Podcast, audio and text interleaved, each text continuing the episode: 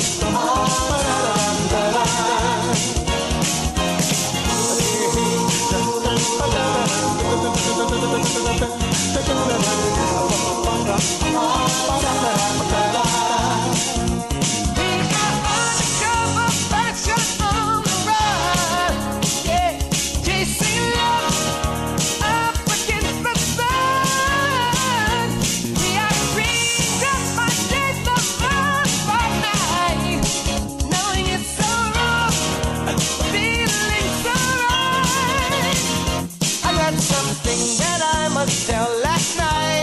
someone rang our doorbell, and it was not you, my part-time lover. And then a man called our exchange, but didn't want to leave his name. I guess you can play the game. 14 minutos nos separan de la hora 11. La temperatura actual en la ciudad de Las Flores, 23 grados. Y recuerden que nos pueden escribir o mandar audios al 3758 40 4601. Ya está aquí en los estudios de FM Chimiray el precandidato a diputado nacional por el espacio Juntos, que compite dentro de las internas de Juntos por el Cambio aquí en la provincia de Misiones, el joven Pedro Puerta. Buenos días, Pedro, gracias por venir. Gracias a ustedes por la, por la invitación, la verdad que muy contento de estar con ustedes en, en la radio hoy y, y, bueno, poder compartir unos minutos para, para charlar un poquito. ¿no? Bueno, recta final, Pedro, ya, ¿no? Sí, la verdad que una campaña muy, muy intensa, eh, muy entretenida también, porque nosotros pudimos llevar adelante las propuestas que, que teníamos y, y, que tenemos en, en, en claro para, para, eh, para bueno, para, para mejorar la provincia de Misiones. Me estás tocando el retorno, me deja loco. Eh, ¿Te lo subo o te lo bajo? No, así está perfecto. Así, bueno, vale. en materia de educación, de empleo y de servicios. Y hoy recorriendo un poco Apóstoles y saludando a los vecinos y, pidiéndoles el voto. El 12 es, es por misiones, eh, es votar misiones, es votar la posibilidad de mejorar nuestra provincia. Y cuando entren al cuarto oscuro, busquen esa boleta, ese voto que tiene la bandera de misiones bien grande, eh, porque es la posibilidad de que nosotros podamos mejorar la, la provincia en el Congreso. Hola Pedro, bienvenido. ¿Cómo Eh, gracias por estar acá con nosotros una vez más. Por ahí preguntarse, preguntarte, intensa la campaña que estás realizando en, en cada punto de, de la provincia, ¿no? Sí, te, la- se- te seguimos en las redes y es impresionante. San Vicente, después aparece acá, no sé, en, en Banda, después Puerto Iguazú, después acá en Apóstoles, Barrio Estación. Impresionante la recorrida. La verdad que sí, es una campaña muy, muy intensa, eh, pero por sobre todas las cosas con muchos, muchos, mucha gente en toda la provincia, a lo largo y a lo ancho de la provincia, eh, padres, madres, abuelos, jóvenes, gente que se suma en todos lados, que eh, nos acompaña, que recorre a la par que nosotros, cada rinconcito de la provincia acercando su voto, dándonos la posibilidad de mejorar la, la provincia. Y para mí eso es lo, lo más importante. No somos muchos en, todo, en, en todas las provincias, nosotros hacemos no menos de cinco municipios por día, donde vamos, caminamos un barrio acompañados de todos los voluntarios, pues los voluntarios quedan ahí recorriendo, saludando y siempre hay un vecino, alguien para saludar, para acompañar y, y- y creo que es lo más gratificante, ¿no? Poder Ah. acercar eso. Ahora, Pedro, personalmente, ¿cómo, cómo fue este desafío en particular? Porque si bien no es tu primera candidatura, sos el candidato más joven que compite en estas pasos en la provincia de Misiones y a la vez el candidato o uno de los pocos candidatos que no ha ocupado ningún cargo, porque estás compitiendo contra diputados provinciales, contra concejales, contra quienes fueron directores de, de una entidad, por ejemplo. ¿Cómo se hace eso? ¿Cómo bueno, se lleva? Creo que es un poco el reflejo de lo que uno ve a lo largo y a lo ancho de la provincia cuando recorre, ¿no? Hay un, hay un cansancio también real de la clase con la clase política, ¿no? Me parece que y los jóvenes principalmente, no, no solo los jóvenes, ¿no? Pero digo padres, madres que están del otro lado y escuchando el programa, saben lo que les digo. Yo recorro la provincia y me encuentro cuando saludo a un padre, madre me dice, "El trabajo para mi gurí. Mi hijo no consigue trabajo." Y hablas con los chicos y te dicen, "No, no consigo trabajo." Y el objetivo es generar empleo y bueno, hay gente que está hace muchos años en, en, política, evidentemente eso no lo han podido resolver, porque muchas veces eh, trabajan más en esto de hacer, de hacer hincapié en la grieta y en dividir que, que, en buscar mecanismos para sumar y para, y para poder mejorar. Yo planteé que mi campaña se iba a basar en propuestas, tres propuestas, tres ejes en realidad que son claves, educación, empleo y servicios. Y en materia de empleo, nosotros tenemos que hacer hincapié en la generación de, empleo para los jóvenes eh, a través de un programa de pasantías pagas que nosotros queremos traer a la provincia, que se, lo vemos que se está haciendo en todo el país. y hay empresas no solo nacionales, pero también empresas internacionales que contratan jóvenes para trabajar a distancia la pandemia ha demostrado que con un poco de conectividad uno puede generar trabajo a distancia y ese trabajo es un trabajo eh, eh, muy bueno en condiciones que sirve como primer empleo, por eso el programa de pasantías pagas que puede traer la posibilidad de que los jóvenes puedan trabajar sin tener que irse de la provincia de Misiones, ¿no? Y eso trae eh, alegría y trae la posibilidad que la familia esté eh, salga adelante y uno pasa a recorrer la provincia y se va a encontrar con padres, madres que te dicen mi gurí consiguió trabajo, mi gurí está mejorando y eso también genera y acá hay una realidad, yo se lo decía el otro día a una señora, una jubilada en el barrio Krause no verá.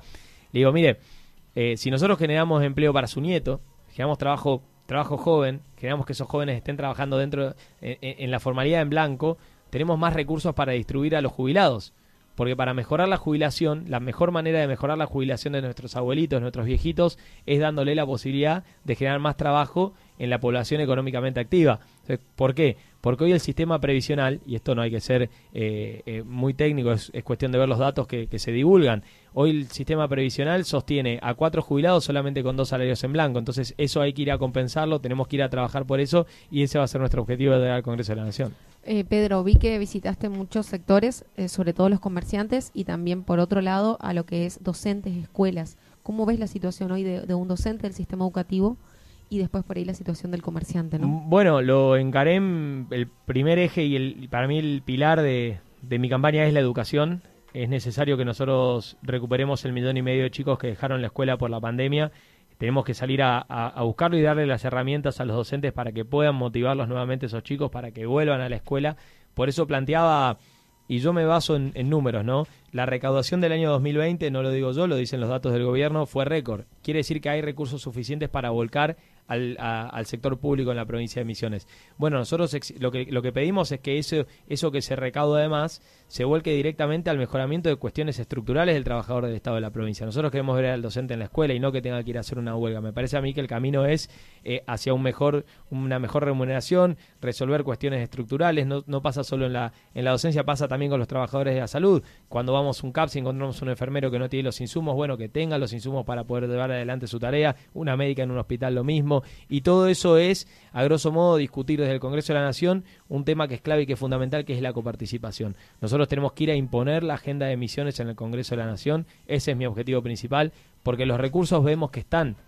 La distribución es lo que está fallando. Y ahí es donde tenemos que poner a misiones en el centro de la escena e ir al Congreso a plantear este tipo de cosas. ¿no? ¿Y por qué hoy los legisladores que tenemos representando a la provincia de Misiones no lo plantean?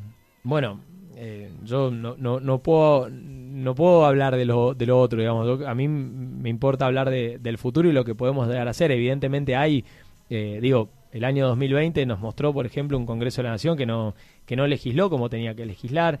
Eh, me parece a mí que quedó mucho muchos temas pendientes. Eh, hay un tema, yo me baso más en ejemplos, no en hechos. Digo, la zona franca especial era un proyecto que podría haber salido finalmente quedó en la nada. Eh, también entiendo que ahí faltó diálogo, faltó más buscar el consenso.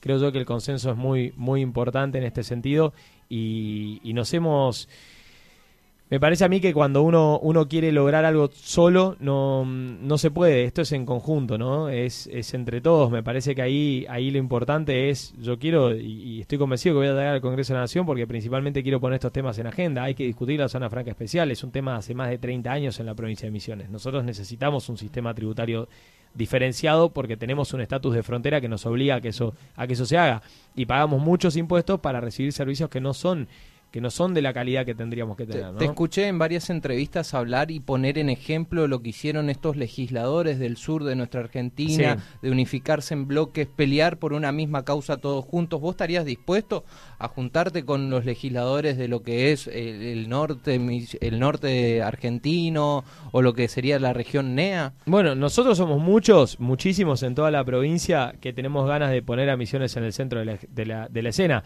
La pregunta creo que sería para el resto de, los que puedan llegar al, Congreso de la Nación. Yo quiero llegar, estoy convencido que vamos a llegar nosotros el 12, que vamos a tener una excelente elección y vamos a imponer este tipo de agenda. Independientemente, yo siempre digo lo mismo, ¿no?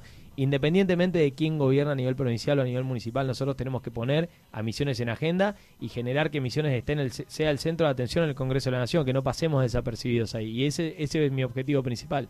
Pedro, cuando decís vamos a llegar por ahí, nos, me gustaría que nos vuelvas a comentar tu lista. ¿Quiénes son los que te acompañan? Muchos, muchos, muchísimos misioneros en, en toda la provincia. Flor Leuta, que es la, la número dos en mi lista, eh, también está Dani Zamudio, Antonio Zulac, eh, que es una dirigente del radicalismo de muchos, muchos años, de mucha trayectoria. Para mí es muy importante, es una lista recontra plural, hay de todos los colores, eh, estamos los peronistas, los independientes, los radicales, estamos todos en, esta lista abocados a, mejorar la provincia de Misiones. Ese es mi, mi gran y nuestro gran objetivo y como digo siempre somos muchos, hasta en el último rinconcito de la provincia acercando nuestro voto con la bandera de Misiones porque la prioridad para nosotros es poner a Misiones en el centro de la gente. ¿Cómo vas a hacer para que las empresas de emisiones no se sigan yendo? Porque prácticamente se están fugando. Bueno, voy a ser, eh, estoy, estoy convencido yo de llegar al Congreso de la Nación, voy a ser el primer, el primer diputado que no va a ir a legislar más impuestos, sino todo lo contrario, ¿no? Yo trabajo y, genero empleo en el sector privado y, para mí es importantísimo darle una solución a lo que ya se recaudó durante el año 2020. El año 2020 lo, lo dice el gobierno, no lo digo yo, la recaudación fue récord, quiere decir que ya nos cobraron demasiados impuestos en el 20 y bueno, ahora es hora de que eso vuelva, ¿no? de que vuelva al bolsillo del trabajador, de que vuelva a las empresas para que puedan generar programas para que se eh, eh, active y reactive la economía. La economía post pandemia tiene que ser con consumo, con, la posibilidad de que cada uno pueda completar el anhelo que comenzó algunos durante la pandemia. Eh, comenzaron reformas en sus casas, mejorar un poco su vivienda. Bueno, nosotros tenemos que lograr que eso se pueda concretar y ese es el anhelo que tenemos. Por eso lo que se recaudó de más tiene que volcarse para que pueda generarse esto del consumo y la reactivación económica, ¿no? Bien, me tocó hacer un informe, no sé si lo viste, respecto a las aduanas paralelas y está más que claro que eso es inconstitucional. ¿Vos lo vas a plantear en el Congreso? Por supuesto, hay, mucho para plantear de cara, de cara al futuro eh, y por sobre todas las cosas hay un tema que para mí es, fundamental. Misiones exporta, genera millones y millones de dólares en materia de exportación, eh, en madera, en, té, en yerba mate, en tabaco, digo, y todo eso, la gran mayoría de esas exportaciones se hacen vía Buenos Aires, ¿no? Nosotros tenemos que... Y vía terrestre. Es importante, por eso es importante eh, la zona franca especial y que Misiones tenga un estatus diferenciado, porque eso le va a permitir exportar directamente con el mundo, ¿no? Le va a permitir llegar, llegar más lejos y por sobre todas las cosas le va a dar un diferencial. Ahora, necesitamos un dólar competitivo también, necesitamos que el exportador pueda exportar sin tener eh, también, y, vos mencionabas el tema de, de la cuestión impositiva y hay una realidad, el Estado termina siendo un competidor directo del privado y eso es un error.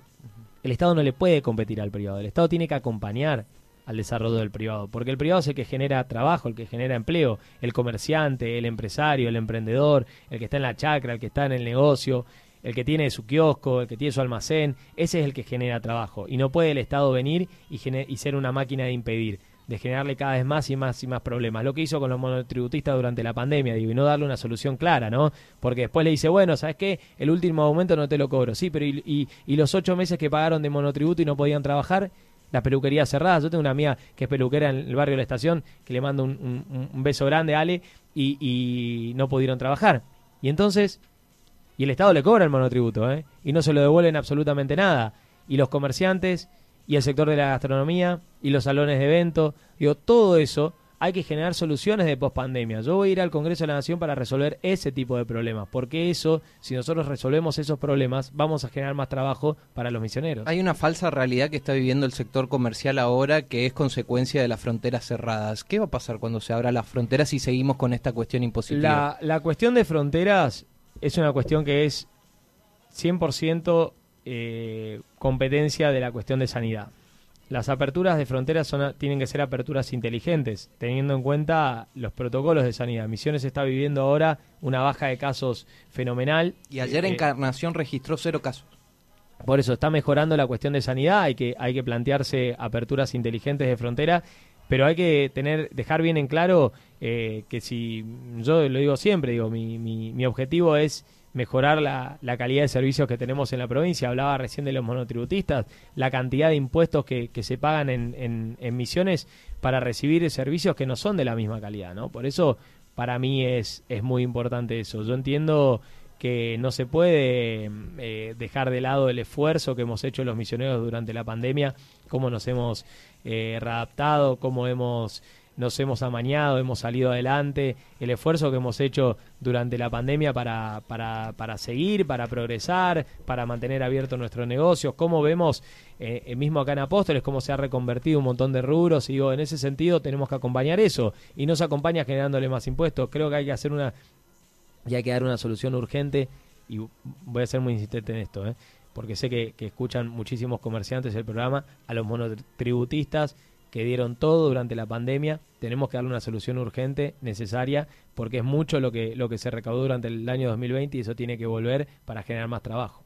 Bien, Pedro, preguntarte por ahí cuáles van a ser las próximas actividades a esta semana previa a las elecciones, cómo va a ser tu cierre de campaña, ya lo, lo tendrás organizado y si va a haber al- alguien que te acompañe de referente nacional. Bueno, vamos a estar recorriendo, hoy vamos a estar en Oberá, vamos a estar eh, recorriendo distintos lugares de Oberá, acompañado de, mm, de- de todo el equipo nuestro, los voluntarios, de eh, los amigos de Yerba Brava, así que hago la, la extensión a todos los, los vecinos de Apóstoles que se quieran sumar, vamos a estar... ¿El grupo en- Yerba Brava? Sí, Ah. sí, sí, sí, sí, sí, vamos a estar ahí. eh, ¿En, en Oberá? en Oberá, ¿A en qué Oberá, hora? a partir de las 18 horas en la Plaza San Martín y no se suspende por lluvia porque hay techo, así que va a estar muy bueno, Ah. muy divertido, es un momento para poder compartir en familia y con amigos y divertirnos un poco y, y- y bueno, y darle la energía necesaria para el último tramo de la campaña, ¿no? Me parece que ya tenemos evento para esta tarde, ¿no?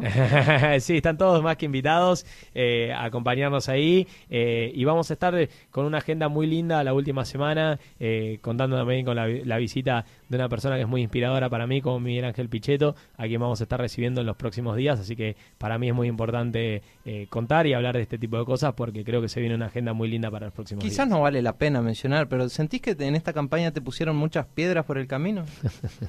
¿O no? Una piedra en el camino me enseñó que mi destino. No, bueno, eh, creo yo que cuando uno tiene las ideas y, y está, está enfocado y, y cuando somos muchos así a lo largo y a lo ancho de la provincia, hay un momento donde la energía y el potencial, esos padres, madres, abuelos, abuelas, la gurizada que está con tantas ganas y tanta energía y con muchas ganas de votar el 12, 37 mil nuevos votantes va a tener la provincia en esta elección. Yo los invito a que vayan a votar, a que voten, a que voten, a que voten los jóvenes, a que vote el kiosquero, el almacenero, el vecino, la persona que tenés al lado tuyo. Seamos los protagonistas de esta historia. El 12 votemos misiones y, y esa es la energía que supera cualquier piedra, cualquier eh, traba que nos quieran poner. Nosotros vamos a seguir adelante porque ese es el objetivo principal. Pedro, te deseamos el mejor de los éxitos y bueno, veremos qué pasa el próximo domingo. Muchísimas gracias a vos, a vos Carla también, a todo el equipo, a toda la radio, a todos los vecinos de Apóstoles, los quiero un montonazo, un montón, un montón. Y el 12 vamos Misiones, voten Misiones, busquen adentro del cuarto oscuro el voto que tiene la bandera de Misiones bien grande